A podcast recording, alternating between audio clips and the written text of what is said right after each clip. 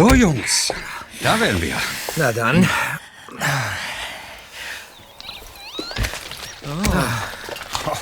Das sieht ja aus wie ein Spukhaus. Ach. Und ich sehe, weit und breit steht kein anderes Haus. Ein abgelegenes Spukhaus allein auf einem Hügel. In dem die Zeit wohl stehen geblieben ist. Seht mal, die Uhr an dem kleinen Turm da oben, die steht auf 20 vor 5. Tja, also wenn der alte Kasten hier nicht bald von Grund auf renoviert wird, bricht er in ein oder zwei Jahren komplett zusammen. Ja. Ah, da bräuchte man aber eine ganze Stange Geld. Äh, kommt, ich hoffe, unser Besuch lohnt sich. Ja, das hoffe ich auch.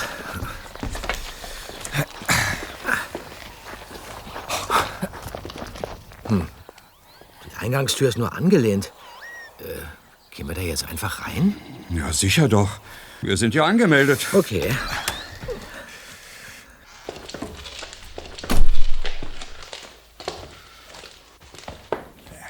Hallo? Mrs. Scott? Oh, zur Seite, Peter!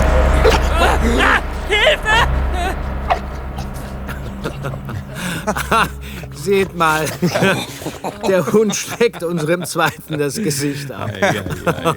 Oh, wie goldig. Rowler, lass das! Aus! Ja, ja, ja, ja, ja, ja, ist ja gut, ist ja gut. Entschuldigung, ich war oben und habe euch nicht gehört. Oh, es tut mir so leid. Ich weiß wirklich nicht, wie man diesem Köter dieses unmögliche Verhalten abgewöhnen kann. Na toll. Es gibt Schlimmeres, Peter. Sie sind Titus Jonas, stimmt's? Ja, der bin ich. Das sind mein Neffe Justus und seine Freunde Bob und Peter. Ja. Hallo, hi. Und Sie sind Hunters Enkelin? So ist es. Julia Scott. Ah, Danke, dass Sie gekommen sind. Ich bin total überfordert. Mein Großvater ist vor zehn Tagen gestorben. Ausgerechnet, als ich auf der Hochzeit einer Freundin in Florida war. Ich konnte nicht zurück, weil es dort diesen bescheuerten Hurricane gab. Drei Tage lang waren alle Flüge gestrichen. Also war ich nicht bei ihm, als er starb. Ah, Das, äh, das tut uns leid, Mrs. Scott. Ja, mein Beileid. Das ist lieb. Wir standen uns sehr nahe, obwohl ich vor ein paar Jahren nach San Francisco gezogen bin. Zum Glück war eine alte Dame bis zum Schluss an Großvaters Seite. Sie hat in den letzten Jahren regelmäßig nach ihm gesehen. Er ist 99 Jahre alt geworden und hat die meiste Zeit seines Lebens in diesem Haus verbracht. Viele Jahrzehnte, in denen er viel Trödel angesammelt hat. Ja, ich erinnere mich gut an Ihren Großvater. Er war früher oft bei mir im Gebrauchtwarencenter. Ich weiß. Und nun hat er seinen ganzen Kram mir vermacht. Mitsamt dem baufälligen Haus. Ich sollte es am besten sofort verkaufen, bevor es zusammenbricht. Aber vorher muss ich so schnell wie möglich das ganze Zeug hier loswerden. Deshalb haben Sie mich ja angerufen. Ich habe keine Ahnung von Trödel, was dieser ganze Kram wert ist und so weiter. Hm. Wie Sie vorgeschlagen haben, habe ich die Haushaltsauflösung inseriert. Schon gleich werden die ersten Leute kommen. Oh, und in Großvaters Sachen stöbern. Ich bin sehr dankbar, dass Sie mir helfen. Ja, machen Sie sich keine Sorgen, Mrs. Scott. Ich werde die besten Preise für Sie rausholen. Und Bob hat sich bereit erklärt, sich die Bücher genauer anzusehen. Äh, das ist äh, überhaupt kein Problem. Manchmal jobbe ich in der Stadtbücherei von Rocky Beach. Ich, ich kenne mich da ein bisschen aus. Ja. Das ist gut, ich nämlich nicht. Die Bücher stehen heute aber noch nicht zum Verkauf. Ich habe die Bibliothek extra abgeschlossen. Sonst ist mir das zu viel Chaos. Du kannst sie dir in den nächsten Tagen mal in Ruhe ansehen. Aha. Okay. Heute brauche ich euch Jungs zum Möbelschleppen. Oh. Am besten zeige ich euch schon mal die Räumlichkeiten. Ähm, einverstanden. Dann kommen Sie. Also schön. ja. Julia Scott führte Mr. Jonas und die drei Detektive durch die Villa. Schon bald erschienen die ersten Kaufinteressenten und versammelten sich in der schummrigen Eingangshalle. Das sieht aber vielversprechender aus. Bitte sehen Sie sich in aller Ruhe um. Auch in den anderen Räumen und im oberen Stockwerk. Wenn Sie Fragen haben, wenden Sie sich bitte einfach an mich oder an Mr. Jonas hier. Edna, komm! Dieser Stoff den nicht. Ich suche ein schönes altes Teeservice. Drüben im Wohnzimmer. Und ich ein gebrauchtes Fahrrad. Oh, tut mir leid, aber mein Großvater ist kein Fahrrad mehr gefahren. Äh, Entschuldigung, ich suche einen äh, Kristallschädel. Äh, ein was? Na, ein äh, Totenschädel aus Kristall. Äh, so etwas hat mein Großvater nicht besessen. Doch, doch, das hat er. Ein Freund hat mich geschickt. Er kannte Ihren Großvater. Der Schädel stammt aus Yucatan, Mexiko. Ihr Großvater hat ihn einst auf einer Auktion erworben. Oh, das muss ein Irrtum sein. Ich habe in den letzten Tagen nichts anderes getan, als den Besitz meines Großvaters zu sichten. Ein Schädel aus Kristall wäre mir da sicher aufgefallen. Denn Totenköpfe finde ich einfach nur schrecklich. Ja. Dann nichts für ungut. Guten Tag. Oh, das kann ja noch heiter werden. Ähm, äh, Verzeihung, Madame. Die Tür am Ende des Ganges im ersten Stock, die klemmt. Sie klemmt nicht, junger Mann. Ich habe sie abgeschlossen. Die Bücher habe ich noch nicht gesichtet. Zum Verkauf steht nur, was Sie in den geöffneten Räumen... Muss dieser Hund mich dauernd anspringen? Uah, geh weg. Oh, Schluss jetzt, Growler. Aus! Leute, macht mal Platz für die Frau mit dem Grammophon. Äh, Vorsicht, Madame. Was? Ich. Sonst stolpern Sie äh, noch über den zusammengerollten Teppich. Ah. Oh, ich hab sie. Danke, das wäre beinahe schief gegangen. Kommen Sie, ich nehme Ihnen das Grammophon ab.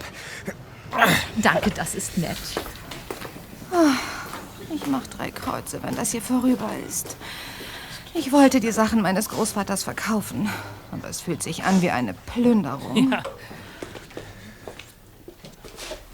Nachdem Justus das Grammophon für die Dame nach draußen getragen hatte, halfen die drei Detektive einem jungen Pärchen beim Tragen einer Kommode und einem älteren Herrn beim Abhängen eines monströsen Kronleuchters. Plötzlich polterte es über ihren Köpfen. Moment mal. Habt ihr das auch gehört? Ja, im Obergeschoss hat vermutlich jemand etwas fallen gelassen. Oder ein Bild ist von der Wand gekracht. Das kam eindeutig aus der Bibliothek. Ja, aber die ist doch abgeschlossen. Eben. Kommt mit, Jungs.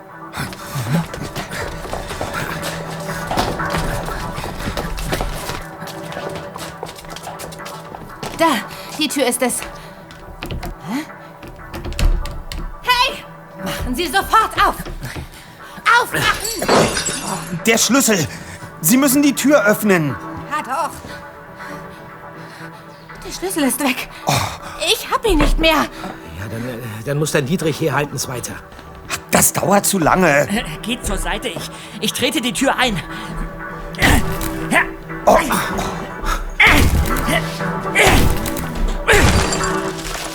Sehr gut.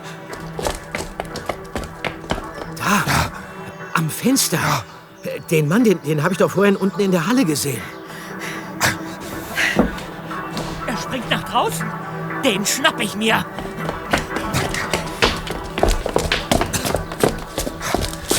Kerl ist übers Verandadach geflüchtet. Und da hinten wartet jemand mit einem Motorrad. Ach, so ein Mist. Da hat selbst Peter keine Chance. Oh, seht euch nur an, was der Typ hier angerichtet hat. Die halbe Standuhr ist zertrümmert. Und das ganze Spielzeug aus der Vitrine hier hat er auf den Boden geworfen und... Habt ihr gesehen, was der Mann in den Händen hielt, als wir reinkamen? Ja, das war irgend so ein, irgend so ein skurriles Ding. Ein gläserner Totenkopf. Was? Ah, Peter. Da bist du ja schon wieder. Ihr habt's bestimmt beobachtet, ja? Aha. Draußen hat ein Komplize auf den Kerl gewartet. Sie sind auf einem Motorrad abgehauen. Hast du das Nummernschild erkannt? Nein, zu weit weg.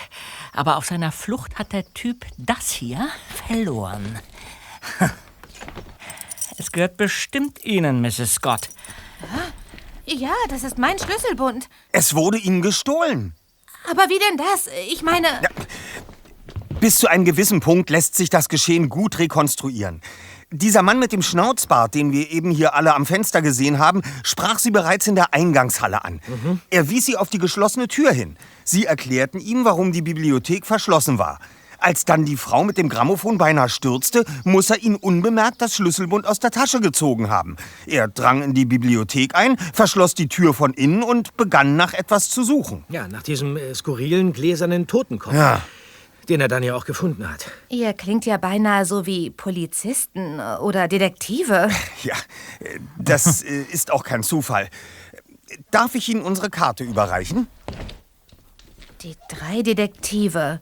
Wir übernehmen jeden Fall. Drei Fragezeichen. Ja, Erster Detektiv Justus Jonas. Zweiter Detektiv Peter Shaw. Ja, das bin ich. Recherchen und Archiv Bob Andrews. Das bin ich. Äh, ich denke, ihr helft deinem Onkel im Trödelhandel. Ja, nebenbei tun wir das auch. Aber hauptsächlich. Wisst ihr, was seltsam ist? Der Mann mit dem Schnauzbart kommt mir bekannt vor. Aber ich komme einfach nicht drauf, woher. Äh, denken Sie in Ruhe darüber nach.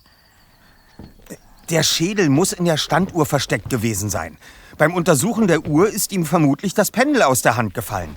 Das war das Poltern, das wir unten gehört haben. Ich weiß nichts von einem Schädel. Woher wusste der Dieb davon?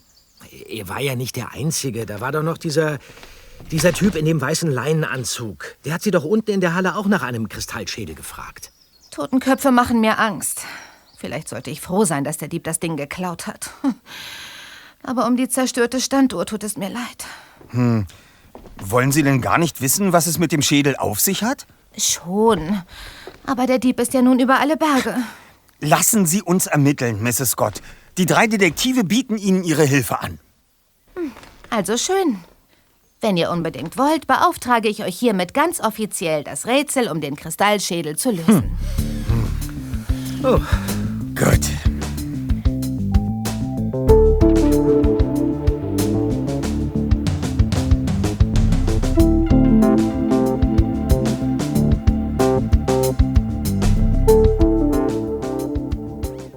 Am frühen Abend trafen sich die drei Detektive in ihrer Zentrale.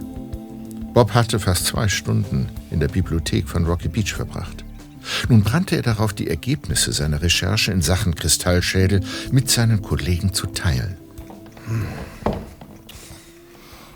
Na, dann lass mal hören, Dritter. Schieß los. Also, ähm, um Kristallschädel ranken sich die unglaublichsten Geschichten.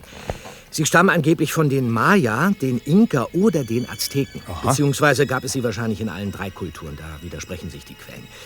Den ersten Schädel dieser Art fand man am Ende des 19. Jahrhunderts bei Ausgrabungen einer alten Maya-Stätte in Mexiko. Die Schädel bestehen aus Quarzkristall und ja, stellen die Wissenschaft vor ein Rätsel. Was soll das heißen? Naja, äh, Quarzkristall ist nicht einfach zu bearbeiten. Eigentlich braucht man dafür moderne Werkzeuge, die die indigenen Völker damals noch gar nicht hatten.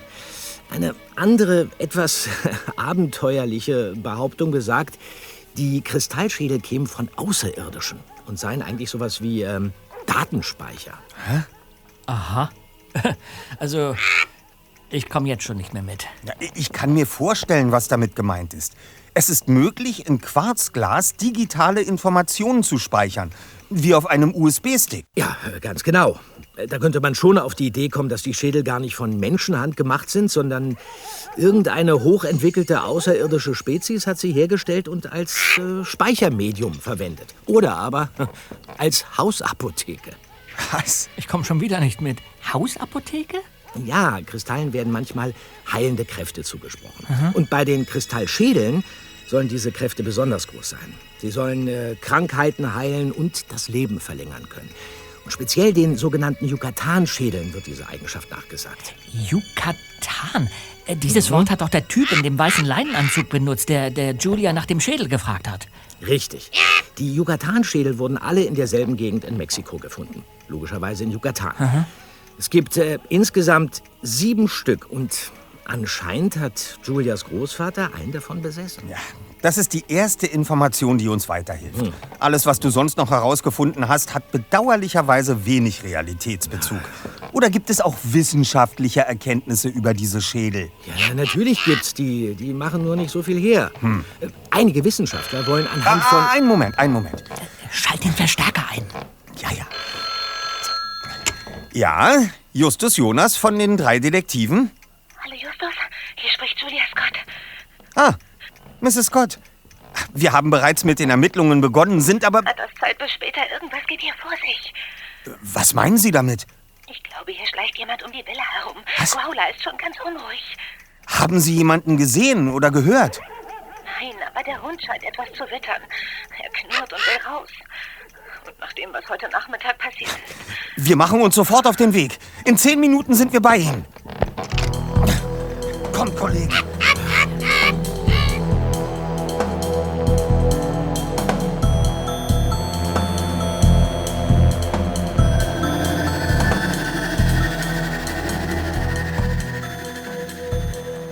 Lone Oak Hill war nicht weit von Rocky Beach entfernt.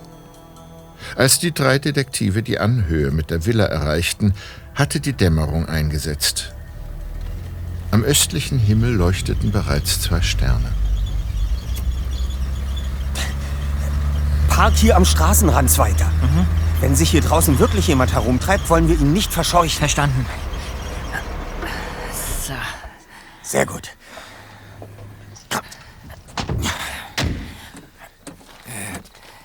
Justus, was trägst du da eigentlich in dem Stoffbeutel mit dir rum? Das zeige ich euch später. So, am besten gehen wir durch das Waldstück hier zur Villa hinauf. Aber leise. Ja, muss das sein? Im Wald ist es stockdunkel. Und wenn wir die Taschenlampen benutzen, dann können wir auch hupend und mit Fernlicht zum Haus fahren. Still jetzt. Mir nach. Das Gleiche. Was war das? Bestimmt nur ein Tier. Denn wenn hier ein... Da hinten, auf dem Boden. Seht doch. Ein blaues Licht. Justus, das ist ein. Das ist ein leuchtender Totenschädel. Los, hin. Das sehen wir uns genauer an. Bist du wahnsinnig? Und, und wenn das. Wenn, Keine Widerrede. Kommt.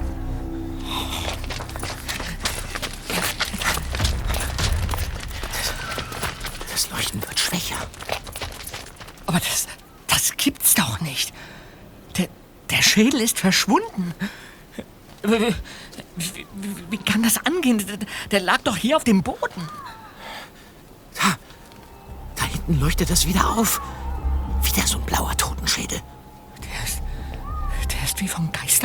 Geisterhand darüber gesprungen.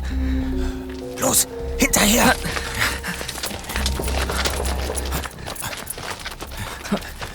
Jetzt falle ich vom Glauben ab. Das. Das Teil ist wieder verschwunden. Das. Das kam vom Haus. Das ist Julia Scott. Schnell, Kollegen.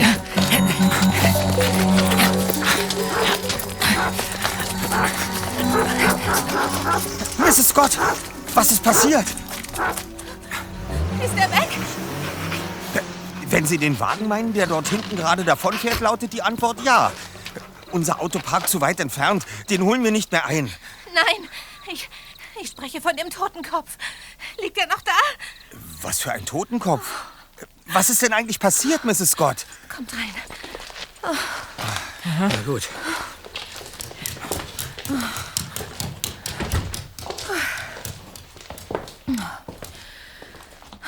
Also, ich war gerade dabei, etwas aufzuräumen, als der Hund plötzlich anschlug. Ich ahnte, dass da draußen jemand herumschleicht und rief euch an. Ja. Aha. Während ich auf euch wartete, schaute ich aus dem Fenster. Da sah ich plötzlich so ein seltsames Licht am Waldrand. Ich nahm Growler an die Leine und ging nach draußen. Und weiter? Und dann erkannte ich, dass diese Lichtquelle ein Totenschädel war. Oh, Es war schrecklich. Seltsam. Das findest du nur seltsam? Die, die Augen dieses Dings haben äh, geleuchtet. Äh, Das wird ein Trick gewesen sein. Ich weiß nicht, Justus. Da war etwas an diesem Schädel. Diese, diese Augen. Sie haben auf den Grund meiner Seele geblickt und eine Panik in mir ausgelöst, wie ich sie noch nie erlebt habe. Also, ich mache Ihnen einen Vorschlag, Mrs. Scott. Wir sagen zu Hause Bescheid und bleiben heute Nacht hier. Sollte der Unbekannte noch einmal zurückkehren, wird er Sie nicht allein antreffen. Das würdet ihr wirklich tun? Ja, natürlich. Das ist sehr nett von euch. Ihr könnt oben in der Bibliothek schlafen, da ist am meisten Platz. In der Kammer liegen noch ein paar Matratzen und Wolldecken. Ja, das klingt gut. Ja, Dann kommt. okay.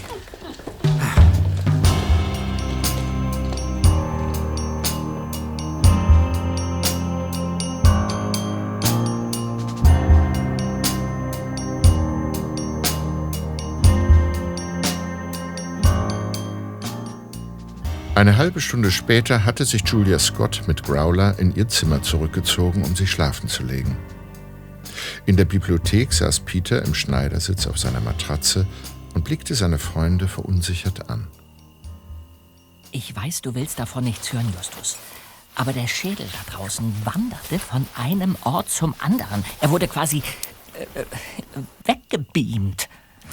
Peter, ich bin mir vollkommen sicher, dass der Schädel nicht gebeamt wurde.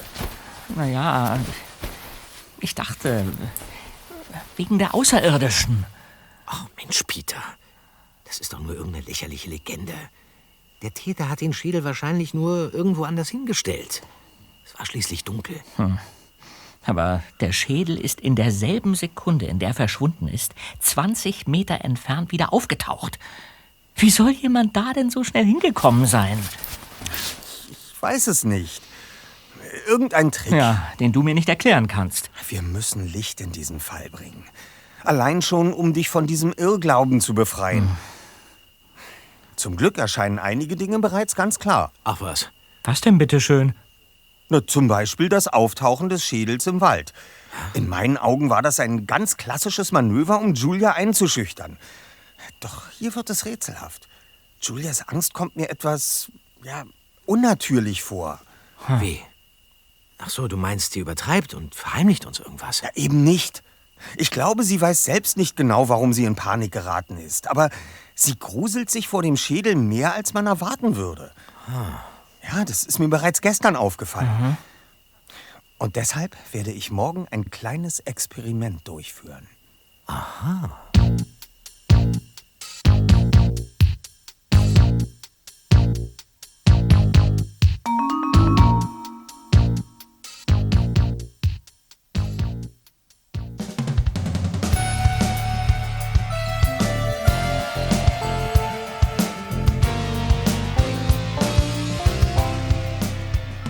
Am nächsten Morgen wurden die drei Detektive von intensivem Kaffeeduft geweckt. Als sie die Küche betraten, saß Mrs. Scott mit einer älteren Dame am Tisch, die die Jungen neugierig musterte. Morgen, ihr drei. Ich hoffe, ihr habt gut geschlafen. Der Kaffee ist gleich fertig. Ah, Kaffee, ja. Den kann ich jetzt gut gebrauchen. Darf ich euch Mrs. Bronkowitz vorstellen? Sie ist die Dame, die sich so liebevoll um meinen Großvater gekümmert hat. Hallo, ich bin nur mal schnell auf einen Kaffee hereingeschneit. Hallo. Hallo. Nanu, wer ist das denn? Moment. Kommen Sie herein, die Tür steht offen. Der Hund ist im Garten. Äh, hallo? Aber das ist doch... Einen schönen guten Morgen. Verzeihen Sie die frühe Störung. Mein Name ist... Raphael Luca. Oh, Sie kennen mich. Ich fühle mich geehrt. Ich kenne Sie aus dem Fernsehen. Ach ja. Julia, Mr. Ah. Luca moderiert die X-Phänomene. Ähm, ja. Die Sendung sagt mir nichts. Hm. Ich bin Julia Scott. Was führt Sie hierher, Mr. Luca? Freut mich, Mrs. Scott. Ich bin ein alter Freund Ihres Großvaters. Ich habe vor ein paar Tagen durch die Anzeige für die Haushaltsauflösung von seinem Tod erfahren. Ah. Traurig. Wirklich traurig. Mein Beileid. Danke. Was kann ich für Sie tun? Naja, es ist sonst nicht meine Art, gleich mit der Tür ins Haus zu fallen, aber ich bin hergekommen, um Sie zu fragen, ob Sie schon Pläne für dieses Anwesen haben. Also, ich muss erstmal das ganze Zeug hier drin loswerden. Und zwar schnell. Ja. Ich will nämlich so bald wie möglich zurück nach San Francisco. Mhm. Und äh, das Haus selbst? Hm, werde ich verkaufen. Also dann sage ich es Ihnen ganz direkt, Mrs. Scott. Ich habe ein großes Interesse an Ihrem Grundstück. Äh, sind Sie sicher? Das Haus ist eine Bruchbude und... Äh ja, ja, das ist mir durchaus bewusst. Aber dies hier, das ist ein magischer Ort, wissen Sie? Ja, Lone Oak Hill. Ah, das, das hat eine ganz starke kosmische Energie. Ja, das kann ich spüren. Ich würde Lone Oak Hill gern für meine spirituelle Arbeit nutzen. Äh, entschuldigen Sie, dass ich mich einmische, Sir, aber äh, wie viel wäre Ihnen diese starke kosmische Energie denn wert?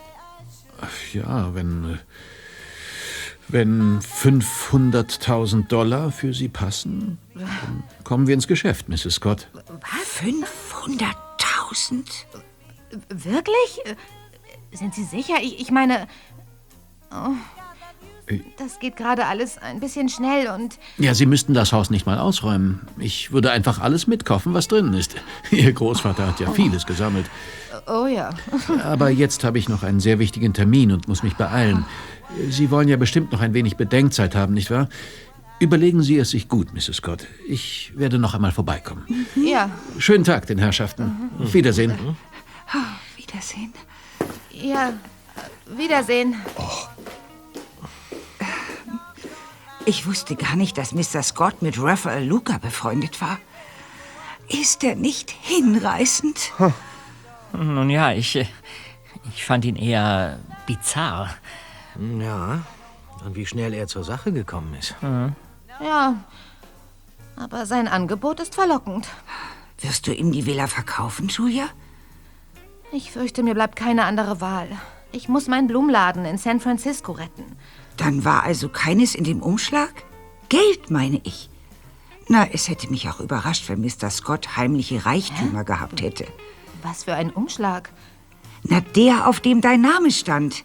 In der Bibliothek. Er lag auf dem Schreibtisch neben der Schreibmaschine. Wann?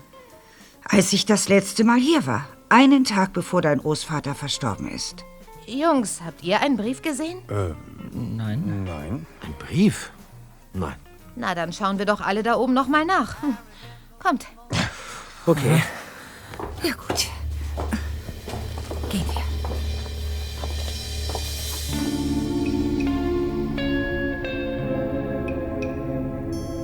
In der Bibliothek rümpfte Mrs. Bronkowitz die Nase angesichts der Matratzen und Decken auf dem Fußboden. Es roch auch nicht sehr frisch. Die drei Detektive nahmen den Schreibtisch gründlich unter die Lupe. Dort war kein Brief.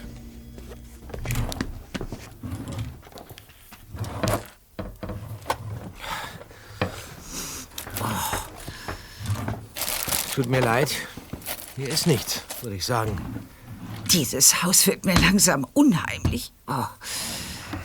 Wie, wie meinen Sie das, Madame? Nicht nur, dass jetzt dieser Umschlag verschwunden ist. Auch zu Mr. Scotts Lebzeiten hatte ich manchmal den Eindruck, dass er sich hier in der Bibliothek aufhalten würde. Zumindest klang es unten so. Doch wenn ich dann an die Tür klopfte und eintrat, war er plötzlich verschwunden. Das klingt allerdings seltsam. Ähm, apropos seltsam, Mrs. Scott. Äh, diesen Glasschädel hier habe ich jüngst für 29,99 Dollar in einem Gruselshop in Hollywood erworben. Oh. Sieht er dem Schädel ähnlich, den Sie gestern Nacht im... Nein, weg! Ach, ich will dieses Ding nicht sehen, Justus. Aber Julia, Schätzchen, du fürchtest dich vor solch einem lächerlichen Halloween-Artikel? Oh, ist schon gut. Es geht schon wieder. War wohl ein bisschen viel die letzten Tage. Ja, ja, ist ja gut.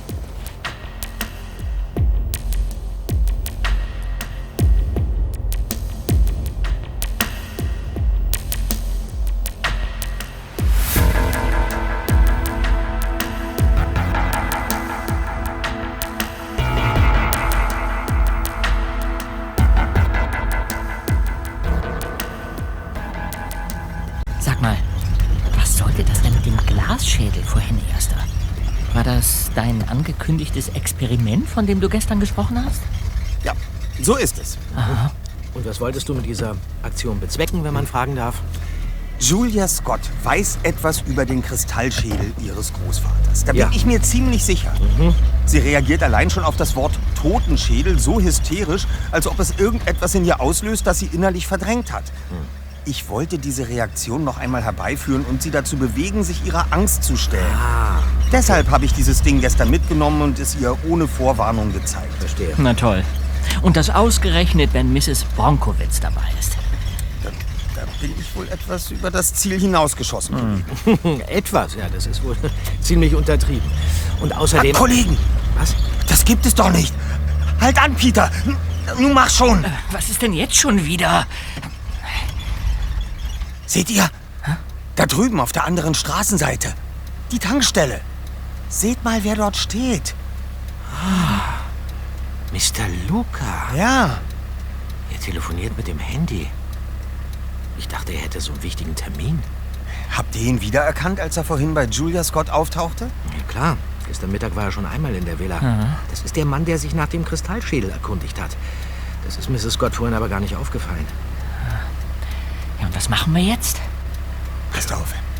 Wir steigen aus, schleichen uns heran und versuchen aufzuschnappen, was er da gerade so Wichtiges zu besprechen hat. Kommt! Okay. Leise. Hier, hier ist gut. Aber ich werde ihn Psst. Sie wird mir nämlich ihr Haus verkaufen. Ja, ich habe ihr ein Angebot gemacht, das sie nicht ablehnen kann. Hört ihr das? Ich kann kaum glauben, dass das lange Warten bald ein Ende hat.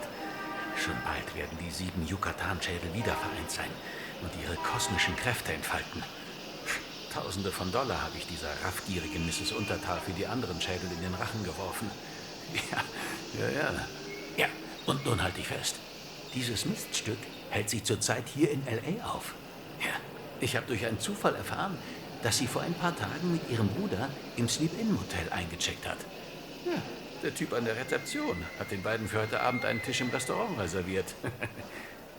Tja, ich habe so meine Beziehungen. Ja, verstehe. Alles Weitere besprechen wir dann morgen. Ja, gut. Köpfe runter, Kollegen. Er geht zu seinem Auto. Mann, das war knapp. Der hätte uns beinahe gesehen. Was für ein Ding läuft da nur, Freunde? Dummerweise haben wir Mrs. Scott zugesagt, dass wir heute Abend noch einmal bei ihr vorbeikommen. Darum müsst ihr zwei die Sache allein in die Hand nehmen. Welche, welche Sache, Erster? Während ich heute Abend schon mal in der Villa Stellung beziehe, fahrt ihr zum Sleep-In-Motel, verschafft euch heimlich Zutritt in das Zimmer dieser Mrs. Untertal und durchsucht es, während sie mit ihrem Bruder essen geht. Sucht nach brauchbaren Hinweisen, die in irgendeinem Zusammenhang mit einem Kristallschädel stehen könnten. Okay. Großartig, Justus. Wirklich toll. Du weißt ja, wie ich solche Aktionen liebe.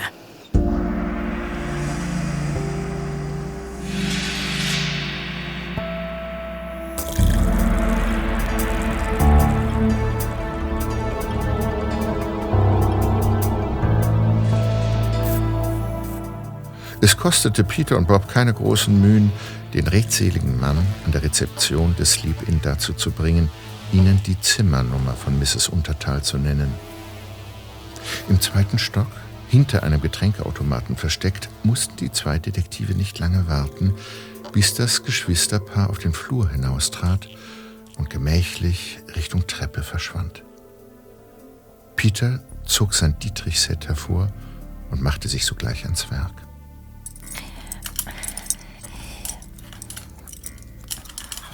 Nichts weiter. Dauert es noch lange? Ich, ich hab's ja gleich. Ja, wann denn?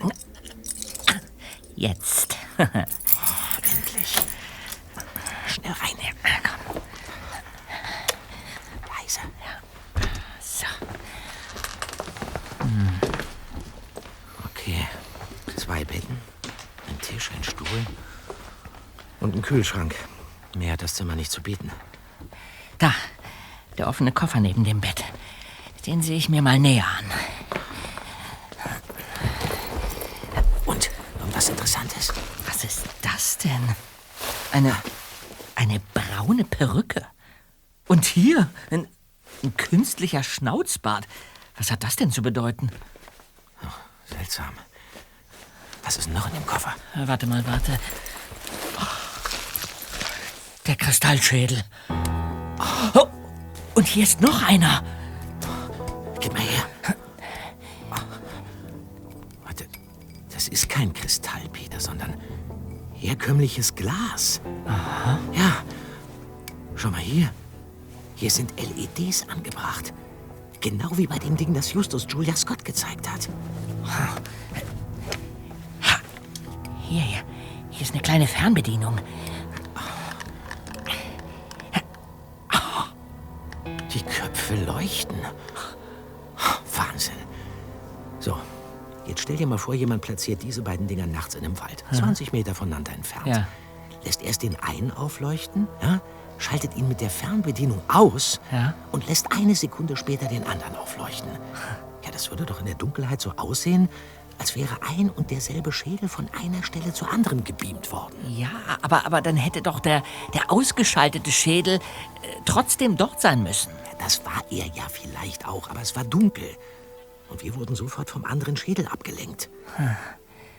Dann war es also nicht dieser Mr. Luca, der den Spuk im Wald veranstaltet hat, um Mrs. Scott zu ängstigen. Sieht ganz so aus. Hm. Und der Dieb in der Bibliothek war eine Diebin? Peter. Hm? Hier auf dem Schreibtisch. Hier liegt noch was. Was ist denn das? Ein Flugticket von Orlando, Florida, nach Los Angeles für Gwendolyn Untertal. Sie ist vor sieben Tagen hier angekommen. Genau wie Julia Scott aus Florida, die dort ja auf einer Hochzeit war. Ja. Moment mal. Und was haben wir hier? Ein Briefumschlag, beschriftet mit dem mit dem Namen Julia. Bob, das ist Hunter Scotts Brief an seine Enkelin. Ja. Der Brief aus der Bibliothek, der verschwunden ist. Schnell mach ihn auf und, und fotografier ihn mit deinem Handy, ja? Okay. Warte mal. Augenblick, ich hab's gleich. Ja. So. Gut, gut, gut, gut. Ja, still, still. Ich höre Schritte. Auch das noch. Los, los, pack die Schädel wieder in den Koffer. Ja. Beeil dich. Oh, was, was machen wir denn jetzt? Ja, was weiß ich. äh, Da, und das Bett. Schnell, okay. Und das Bett. Komm.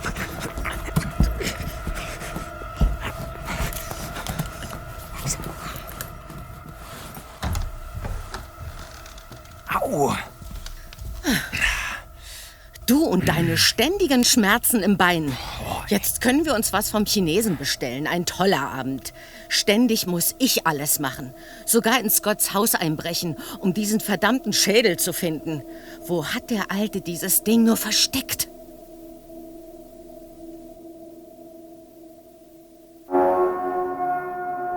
Peter und Bob wagten in ihrem Versteck kaum zu atmen. Aber es nützte nichts. Peter musste es riskieren. Lautlos zog er sein Handy aus der Tasche und tippte vorsichtig eine Nachricht an Justus.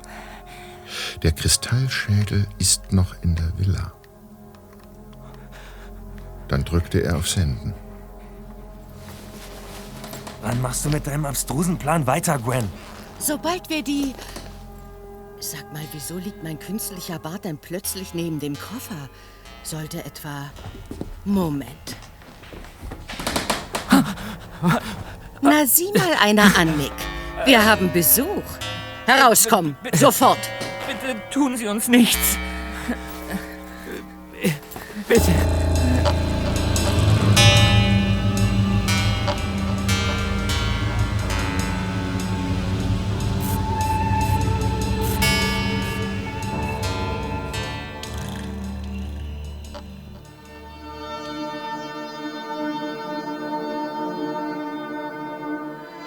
Der Vollmond tauchte den Wald und Hunter Scotts Villa auf der Anhöhe in ein unwirkliches Licht. Anthrazit und Silber. Fast wie in einem Schwarz-Weiß-Film. Als Justus wie vereinbart bei Julia Scott eintraf, führte sie ihn in die Küche und schenkte ihm eine Tasse Tee ein. So. Hier. Setz dich doch. Ja, danke. Ich habe mir gerade ein Fotoalbum meines Großvaters angesehen. Aha. Ach, das macht mich ganz wehmütig. Vor allem dieses Bild hier, Ja? wo er sich so stolz vor seiner Villa präsentiert. Die Aufnahme muss kurz vor seinem Tod entstanden sein. Oh. Ein stattlicher Mann. Doch vorrangig dreht es sich weiterhin um die Frage, wo ist der Kristallschädel? Ähm, na, der Dieb hat ihn. Anscheinend nicht. Ich habe vorhin eine SMS von Peter erhalten. Die Nachricht lautet, der Kristallschädel ist noch in der Villa. Wie ist das zu verstehen? Ich kann mir darauf ebenfalls keinen Reim machen, habe es mir aber verkniffen, ihn deshalb zurückzurufen. Peter hatte sicherlich einen Grund, mir diese Neuigkeit nur per SMS mitzuteilen. Deshalb schrieb ich ihm nur zurück, dass ich hier in der Villa auf ihn und Bob warte. Aha, und hat er schon geantwortet? Äh, Moment. Äh, Nein, bisher noch nicht. Aber wenn es stimmen sollte, dass sich der Schädel noch in diesem Haus befindet, dann ist der Dieb in der Standuhr Ihres Großvaters nicht fündig geworden. Was? Aber wir haben den Schädel doch gesehen. Der Mann hatte ihn in der Hand. Haben wir das wirklich? Vielleicht hat es sich dabei auch nur um eine Nachbildung gehandelt. Oh. Der Dieb könnte geplant haben, den echten Schädel gegen den falschen auszutauschen. Doch das Versteck in der Uhr war leer und deshalb ist der echte Schädel noch im Haus. Oh, eine unheimliche Vorstellung. Wir müssen ihn finden. Aber wie? Wo willst du mit der Suche anfangen? Hm, In der Bibliothek. Aber vorher möchte ich mir das Foto Ihres Großvaters in dem Album noch einmal näher ansehen. Darf ich? Äh, hier, sicher doch, klar. Hier. Danke. Ah. Hm. Seltsam. Stimmt etwas nicht? Ah Ja. Der Uhrenturm auf dem Dach. Die Uhr stand auf Viertel nach elf. Jetzt steht sie auf 20 vor fünf. So wie gestern. Naja, ich meine, sie wird in den letzten Tagen stehen geblieben sein. Äh, Genau. Sie braucht wahrscheinlich eine neue Batterie. Aber wer hat die bisher gewechselt? Ähm, Ihr Großvater? Ist er mit einer Leiter aufs Dach geklettert? Mit 99 Jahren? Ja. Ich habe nämlich keine Luke oder dergleichen gesehen, durch die man das Türmchen betreten könnte. Warte mal kurz, also. Ich habe nie darüber nachgedacht, aber ich weiß, dass die Uhr immer richtig ging, wenn ich meinen Großvater besucht habe. Na, Da muss ich darum gekümmert haben, du hast vollkommen recht. Der Dieb hat die Standuhr zertrümmert, weil er etwas darin gesucht hat. Er muss einen Hinweis darauf gehabt haben, dass in der Standuhr etwas versteckt ist. Aber vielleicht war das ein Missverständnis. Ein Missverständnis? Wie meinst du das? Vielleicht war nicht die Standuhr gemeint, sondern die Uhr im Türmchen. Aha. Wenn mich mein räumliches Vorstellungsvermögen nicht trügt, befindet es sich genau über der Bibliothek. Nicht wahr? Ja, das müsste stimmen. Dann werden wir das jetzt prüfen. Kommen Sie. Okay.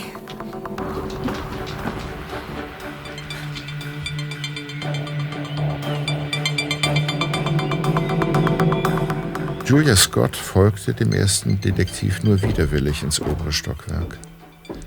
In der Bibliothek brannte kein Licht. Drei Rechtecke aus Mondlicht fielen auf die Trümmer der Standuhr, die Bücherwand und den Schreibtisch, auf dem der 29 Dollar Glasschädel stand. Justus bemerkte erneut Julias Zögern. Sie verharrte im Türrahmen und spielte mit ihrem Schlüsselbund. Äh, Ich mache erst mal Licht. Noch etwas weist auf die Bibliothek als Ort der Antworten hin.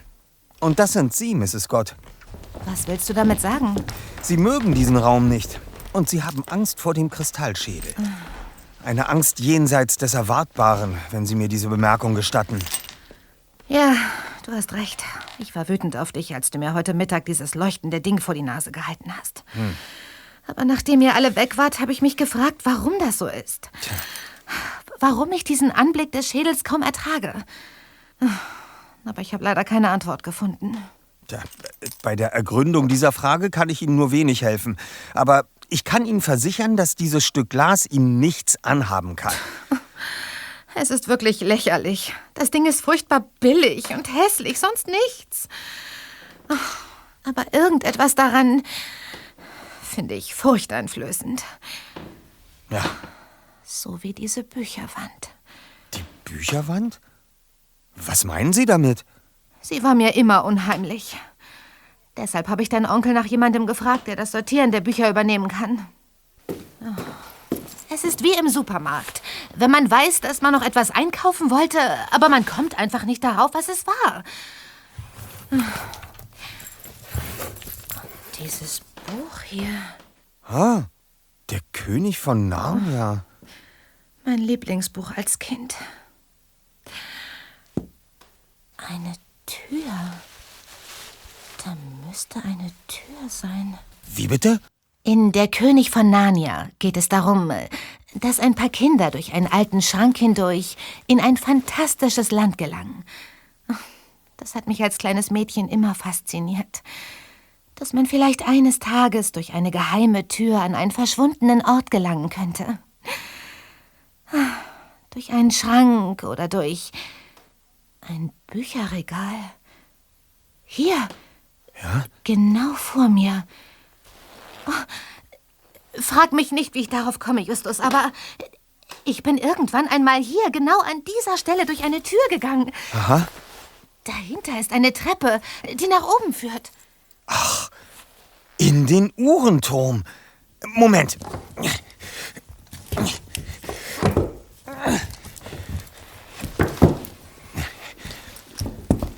So. Ha. Also, wenn da wirklich eine Geheimtür ist, dann muss es möglich sein, sie zu öffnen, ohne das ganze Regal auseinanderzunehmen. Ah, Augenblick. Na endlich, eine Nachricht von Bob. Was schreibt er denn? Können gerade nicht reden, kommen bald zurück. Wir haben den geklauten Brief an Julia gefunden. Schicke dir ein Foto. Ein Foto? Äh, ja, Sie haben den Brief abfotografiert. Ähm, darf ich mal sehen? Meine liebe Julia, du willst bestimmt wissen, wie ich es wagen konnte, dir diese Bruchbude zu vermachen. Ich möchte dir sagen, nicht alles in diesem Haus ist wertlos. Es gibt einen versteckten Schatz. Du hast ihn schon einmal gesehen, aber das ist jetzt viele Jahre her. Damals hattest du Angst davor. Danach hast du ihn wieder vergessen. Wenn du ihn finden willst, dann nimm den Weg, den auch die Helden deines Lieblingsbuchs gegangen sind. Die Tür befindet sich genau dort, wo es im Regal steht. Den Schlüssel dazu findest du in der Standuhr. Und wenn du dich fragst, wie der aussehen soll, wirf einen Blick in die Vitrine. Das ist alles? Mehr hatte mein Großvater mir nicht zu sagen. Oh. Ich bin sicher, das hatte er. Wir müssen nur zuerst sein Rätsel lösen. Die simple Variante hat bereits der Einbrecher ausprobiert und deshalb sowohl die Uhr zerlegt als auch die Vitrine ausgeräumt. Aber er wurde nicht fündig. Ich vermute, wir müssen mehr um die Ecke denken. Sonst wäre es ja kein Rätsel. Den Schlüssel findest du in der Standuhr. Was wollte mir mein Großvater damit sagen? Ihr habt die Uhr doch genauestens untersucht. Exakt. Aber da gibt es keinen Schlüssel. Weshalb Ihr Großvater noch dazu schrieb, wenn du dich fragst, wie der aussehen soll, wirf einen Blick in die Vitrine. Dort befand sich das Spielzeug, das der Einbrecher bei seiner Suche auf den Boden geworfen hat. Magnetspielzeug, wenn ich das richtig sehe. Oh, ich stehe vollkommen auf dem Schlauch. Vielleicht habt ihr in der Uhr doch etwas übersehen? Ah, ich bin mir ziemlich sicher, dass. äh, Justus, sieh dir das an. Haben Sie etwas entdeckt? Und ob? Mein Schlüsselbund. Es wird von einem der Pendelgewichte der Standuhr magnetisch angezogen. Sieh her. Bei dem anderen Gewicht passiert aber nichts. Was bedeutet das?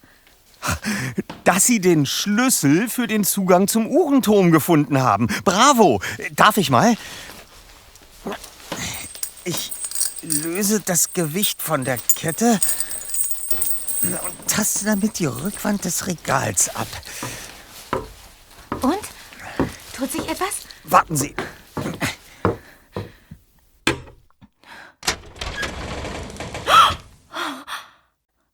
Die Geheimtür. Ich kenne diese Treppe.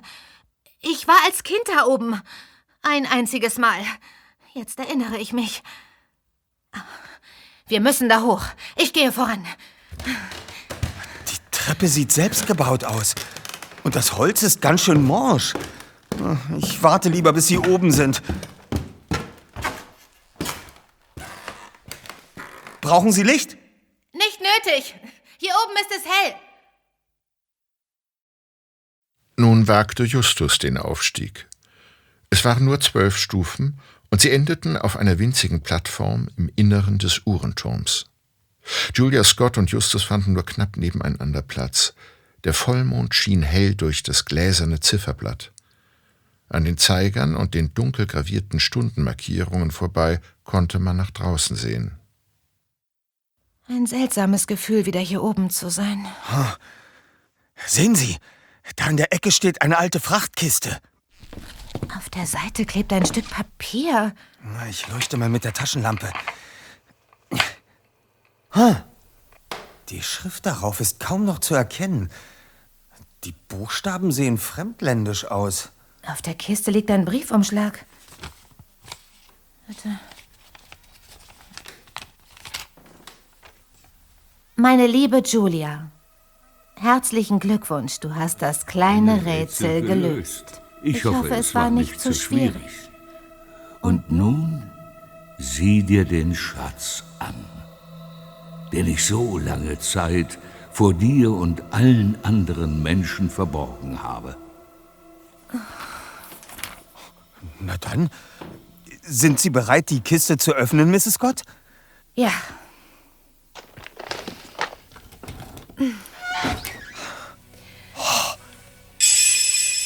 Kristallschädel. Moment. Ich nehme ihn vorsichtig heraus. Oh, sieht unheimlich aus. Das hereinscheinende Mondlicht reflektiert in den Augenhöhlen. Oh, sieht beinahe so aus, als würde es aus ihnen herausleuchten. Oh. Aber jetzt verspüre ich keine Panik mehr. Willst du ihn mal nehmen, Justus? Ja. Ich würde gern den Brief weiterlesen. Sicher doch. In jungen Jahren gelangte dieser Totenschädel in meinen Besitz. Als du sechs Jahre alt warst, beschloss ich, dich in seine Geheimnisse einzuweihen. Aber ich hatte die Rechnung ohne die blühende Fantasie meines kleinen Mädchens gemacht. Du sahst den Schädel und hast geschrien vor Angst. Du bist aus der Kammer geflohen und wolltest nie wieder in den Uhrenturm zurück. Nicht einmal die Bibliothek mochtest du mehr betreten. Das alles tat mir so leid, dass ich den Schädel nie mehr erwähnte. Irgendwann hattest du das Erlebte vergessen. Nur die Angst vor der Bibliothek blieb. Ich hätte dir die Geschichte erzählen sollen, als du erwachsen warst. Aber es war mir ganz recht, dass niemand mehr von meinem Geheimversteck und dem Schädel wusste. Es handelt sich um einen der berühmten Yucatan-Schädel. Insgesamt gibt es sieben Stück. Ich habe ihn bei einer Auktion erworben. Es wurden Postpakete ersteigert, die nicht zugestellt werden konnten. Für 30 Dollar bekam ich den Zuschlag für diese Frachtkiste, deren Inhalt ich nicht kannte. Ich maß dem Schädel keine große Bedeutung bei, bis ich eines Tages über ein Buch stolperte, in dem es auch um die sieben sagenhaften Yucatan-Schädel ging. Sie haben angeblich magische Kräfte. Sie können kosmische Energie bündeln und das Leben verlängern. Ich weiß, dass du nicht an solche Dinge glaubst, aber mein Interesse war geweckt und ich beschäftigte mich mehr mit dem Thema. Dabei lernte ich einen Mann namens Raphael Luca kennen, der eine Menge über die Schädel weiß und wie man sich ihre Kräfte zunutze macht. Ich probierte aus, was er mir erzählte. Einmal im Monat setzte ich mich bei Vollmond den heilenden Kräften des Kristallschädels aus. Ich blieb jahrzehntelang bei bester Gesundheit. Was du wissen solltest, liebe Julia, Raphael Luca möchte den Schädel unbedingt haben. Er besitzt die anderen sechs und will seine Sammlung vervollständigen. Er kam in den letzten Jahren regelmäßig vorbei und bot mir hohe Summen für den Schädel. Ich lehnte jedes Mal ab. Mir waren meine Schätze immer wichtiger als das Geld, das ich mit ihnen erzielen könnte. Vor einiger Zeit besuchte mich ein weiterer Interessent. Der junge Mann namens Nikolaus Untertal behauptet, ein Nachfahre des Mannes zu sein, an den das Paket damals adressiert war. Der Name Untertal findet sich tatsächlich auf dem Schreiben wieder, das der Frachtkiste beilag. Der Rest des Schreibens ist jedoch unleserlich und ich habe mir nie die Mühe gemacht, Nicholas Geschichte nachzuprüfen. Ich habe die Kiste rechtmäßig erworben, der Schädel gehört also mir. Was du nun mit ihm tust, überlasse ich dir. Ich liebe dich von ganzem Herzen, meine liebe Julia. Bleib, so, wie, du bist. Dein, Großvater, Hunter. Oh. Es hat mir gefehlt, ein letztes Mal mit meinem Großvater zu sprechen, weißt du? Ja, das kann ich gut nachempfinden. Ich war verzweifelt, dass ich in seinen letzten Tagen nicht bei ihm sein konnte wegen des dummen Hurricanes. Dieser Brief ist ein kleiner Trost. Äh, was hast du, Justus? Da, da draußen war ein kurzer Lichtschein im Wald. Jetzt ist wieder alles dunkel. Moment. Eine Nachricht von Bob. Sind zurück. Mit Überraschung. Kommt zur Straße. Allein. Äh, was hat das denn zu bedeuten? Dass es Ärger gibt. Großen Ärger.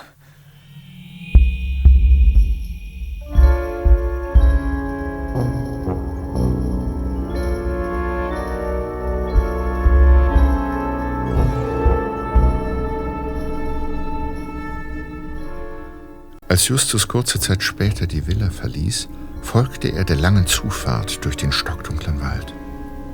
Doch der erste Detektiv kam nicht weit. Plötzlich wurde er von hinten gepackt.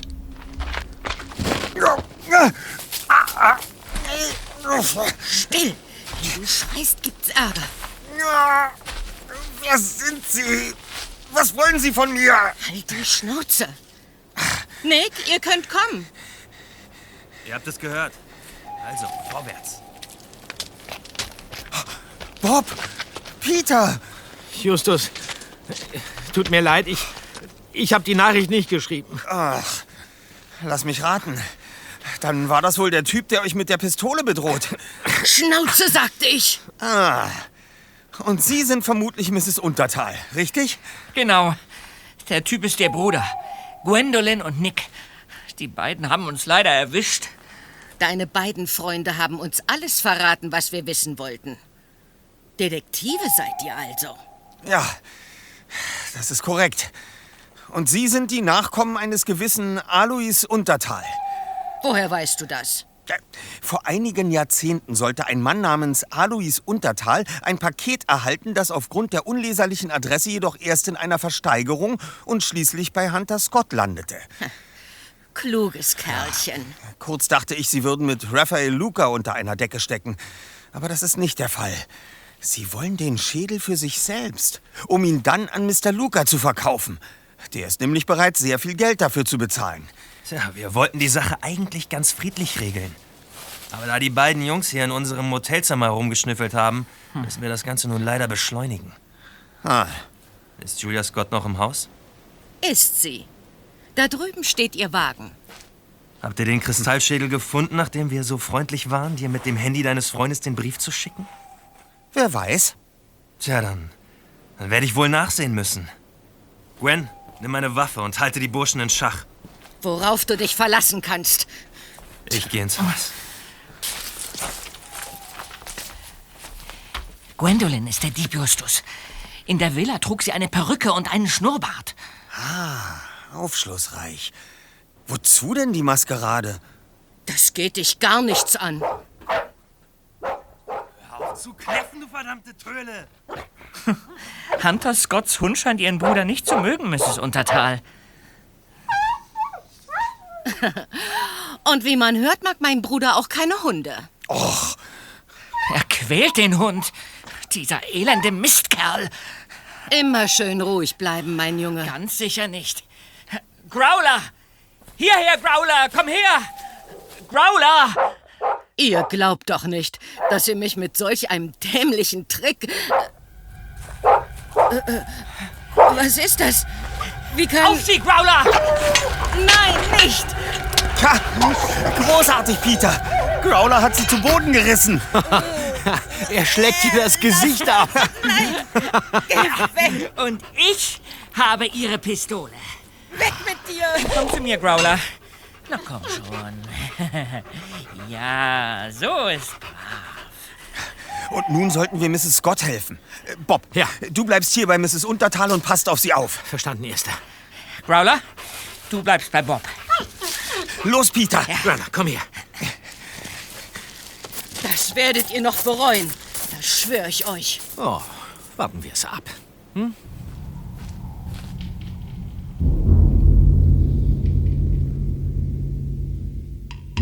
Leise und auf Vorsicht bedacht betraten Justus und Peter die Villa. Dann huschten sie die Treppe hinauf zur Bibliothek.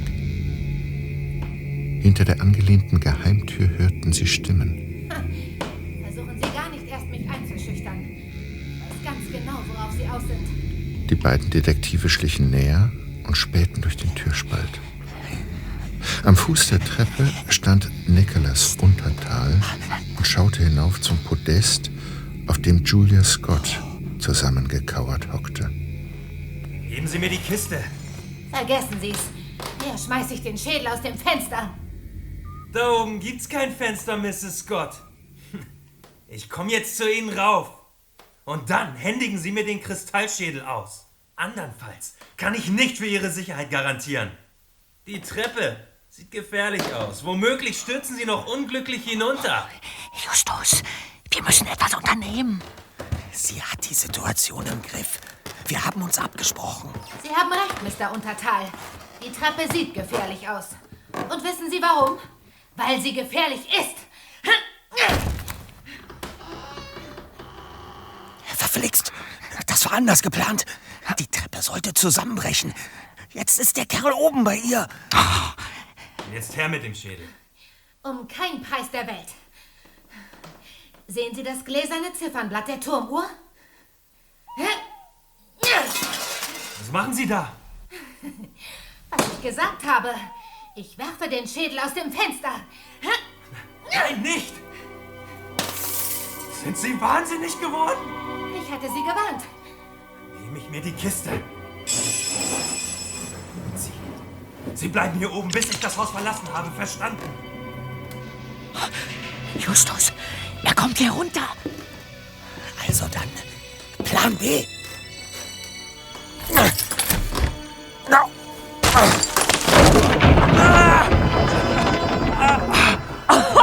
Die Treppe ist zusammengebrochen. Was? Ihr? Ihr verdammten Bengel! Sollen wir einen Krankenwagen rufen? Ihr sollt verschwinden! Mrs. Scott, rühren Sie sich nicht vom Fleck, sonst stürzen Sie auch noch nach unten. Keine Sorge, hier liegt eine Leiter. Ich komme gleich runter. Und Sie bleiben liegen, bis die Polizei eintrifft. Sie ist schon da. Draußen fährt gerade ein Einsatzwagen vor. Justus, ich glaube, du schuldest mir eine Erklärung. Die sollst du haben, Zweiter. Ich war so frei, nach eurer letzten SMS ein paar kleine Vorsichtsmaßnahmen zu treffen. Der Text Kommt zur Straße allein erschien mir sehr verdächtig. Mrs. Scott und ich haben die Befestigungen der Treppe gelöst und ich habe Inspektor Cotter angerufen. Teil 1 des Plans war zu meinem Leidwesen nicht gut genug durchdacht. Aber immerhin ist auf Cotter Verlass. So, da bin ich.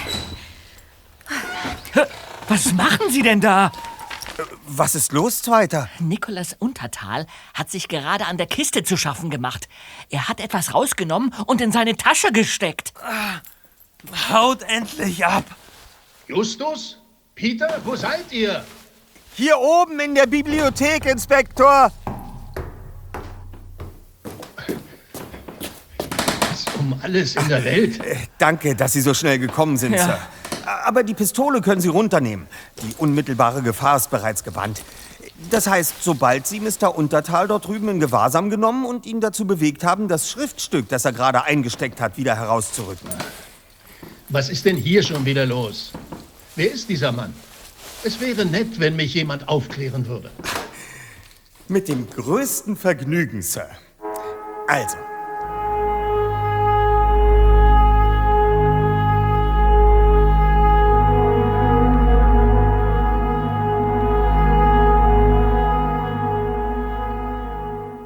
Bereits kurze Zeit später saß Nicholas Untertal in Handschellen auf der Rückbank des Polizeiwagens. Carters Kollege wollte gerade Gwendolyn direkt neben ihm platzieren. Kommen Sie, Lady. Äh, Gwendolyn Untertal war übrigens unser Dieb in der Lederjacke, Mrs. Scott. Ihr Bruder wartete auf dem Motorrad und dann sind sie gemeinsam getürmt. Moment. Aber natürlich. Jetzt weiß ich auch endlich, warum der Kerl mir so bekannt vorkam. Ich kenne sie. Ich saß mit ihnen zusammen im Flugzeug. Ein unglücklicher Zufall. Sie haben sich mit mir unterhalten. Ich erzählte ihnen vom Tod meines Großvaters. Sie saßen Ah. im gleichen Flieger, weil auch Mrs. Untertal wegen des Hurricanes in Florida festhing. Genau wie Sie. Die nette Sitznachbarin riet mir nicht, den direkten Weg vom Flughafen nach Rocky Beach zu nehmen, da angeblich eine Straße gesperrt sei. Und Sie sind Ihrem Rat gefolgt? Ja, natürlich, warum auch nicht? Mrs. Untertal hingegen nahm natürlich den direkten Weg und war dadurch schneller hier. Eine Art Wettrennen, von dem Sie nichts wussten, Julia. Sie brach in die Villa ein, suchte dort nach dem Kristallschädel und entdeckte dabei den Umschlag neben der Schreibmaschine. Aber hier blieb keine Zeit mehr, das Geheimversteck zu suchen. Ja, vermutlich gelang es Ihnen, Mrs. Untertal, in letzter Sekunde zu fliehen, ohne bemerkt zu werden. Und damit Julia Scott Sie nicht wiedererkennt, mussten Sie am Tag der Haushaltsauflösung verkleidet mit Perücke und einem künstlichen Schnurrbart erscheinen. War es so? Hm. Aber der Kristallschädel ist verloren, in zigtausend Teile zersprungen. Wenn es denn der echte Schädel war. Wie meinen Sie das? Moment mal. Soll das etwa heißen, Sie haben nicht den Kristallschädel Ihres Großvaters aus dem Uhrenturm geworfen, sondern den Glasschädel, den ich mitgebracht habe? Ganz genau. Während du draußen mit den Untertals beschäftigt warst, erlaubte ich mir eine kleine Austauschaktion. Den echten Schädel habe ich in der zerstörten Standuhr versteckt. Verflixt! Darauf hätte ich auch selbst kommen können. Der absolute Wahnsinn! Großartig, Mrs. Scott. Toll. Das darf doch wohl nicht wahr sein. Aber was steht denn nun auf dem Zettel, den Nikolas vorhin aus der Kiste entwendet hat? Hast du den Zettel, Justus? Äh, ja, äh, Augenblick. Ähm, es handelt sich um einen alten handschriftlichen Brief. Allerdings ist er in Süterlin verfasst. Eine Schrift, die vor 100 Jahren im deutschsprachigen Raum verwendet wurde. Ah, Süterlin. Hm, Um diesen Brief zu entziffern, bedarf es einiger Recherchen, Justus. Mhm. Und genau deshalb wirst du dich dieser Sache annehmen, Bob. Ach so. Es wäre doch gelacht, wenn du an dieser Aufgabe scheitern würdest. Niemals.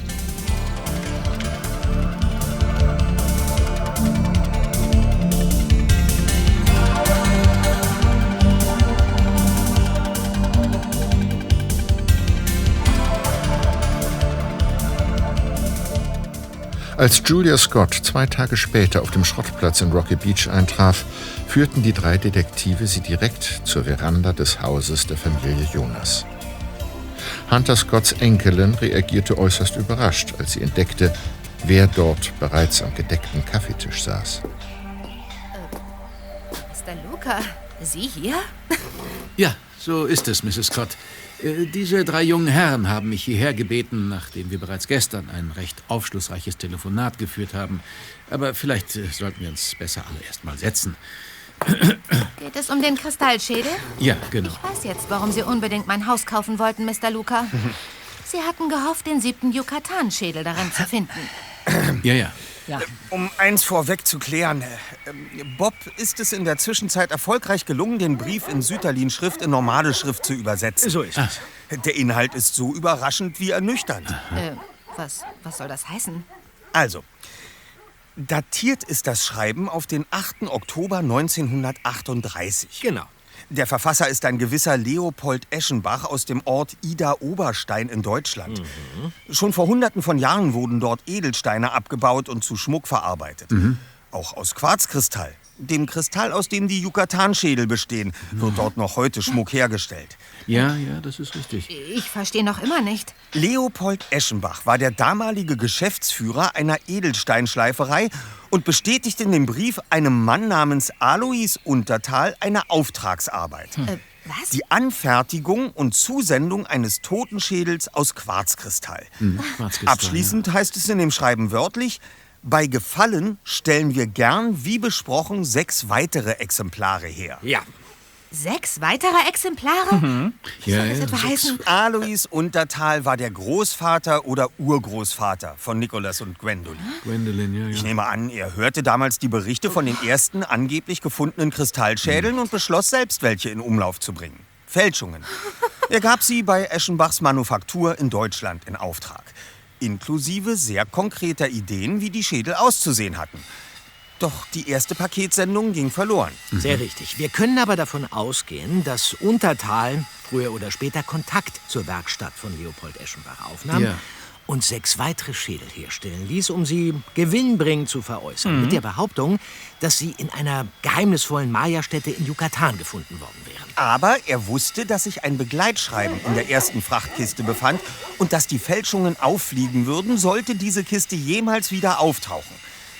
Dieses Wissen gab er an seine Nachfahren weiter. Und Nicholas und Gwendolyn erfuhren dann schließlich von Mr. Luca, wo diese Frachtkiste gelandet war. Nämlich bei Hunter Scott. Und von da an wollten sie um jeden Preis verhindern, dass der Begleitbrief in fremde Hände fällt. Zum Beispiel in unsere. Das ist doch alles nicht zu fassen. Aber eines verstehe auch ich nicht. In vielen Berichten heißt es doch, die Yucatan-Schädel hätten heilende Kräfte. Damit muss es doch irgendwas auf sich haben. Also ganz Nur weil bestimmt. es in manchen Berichten steht, weiter? Naja, Also, äh, dann, dann ist mein Großvater also nur zufällig so alt geworden? Die Kristallschädel haben ganz gewiss keine magischen Kräfte. Die hätten sie übrigens auch dann nicht gehabt, wenn die Maya sie erschaffen hätten. Tja, Gwendolyn hat mich übers Ohr gehauen. Sie hatte mich in meiner Fernsehshow gesehen und wusste daher, dass ich ein Fable für solche Dinge habe. Ich habe ihr ein Vermögen für die sechs Schädel bezahlt. Und ihr verraten, wo der siebte Schädel ist. Dabei hat sie die Wahrheit die ganze Zeit gewusst. Das ist wohl der Tag der geplatzten Träume.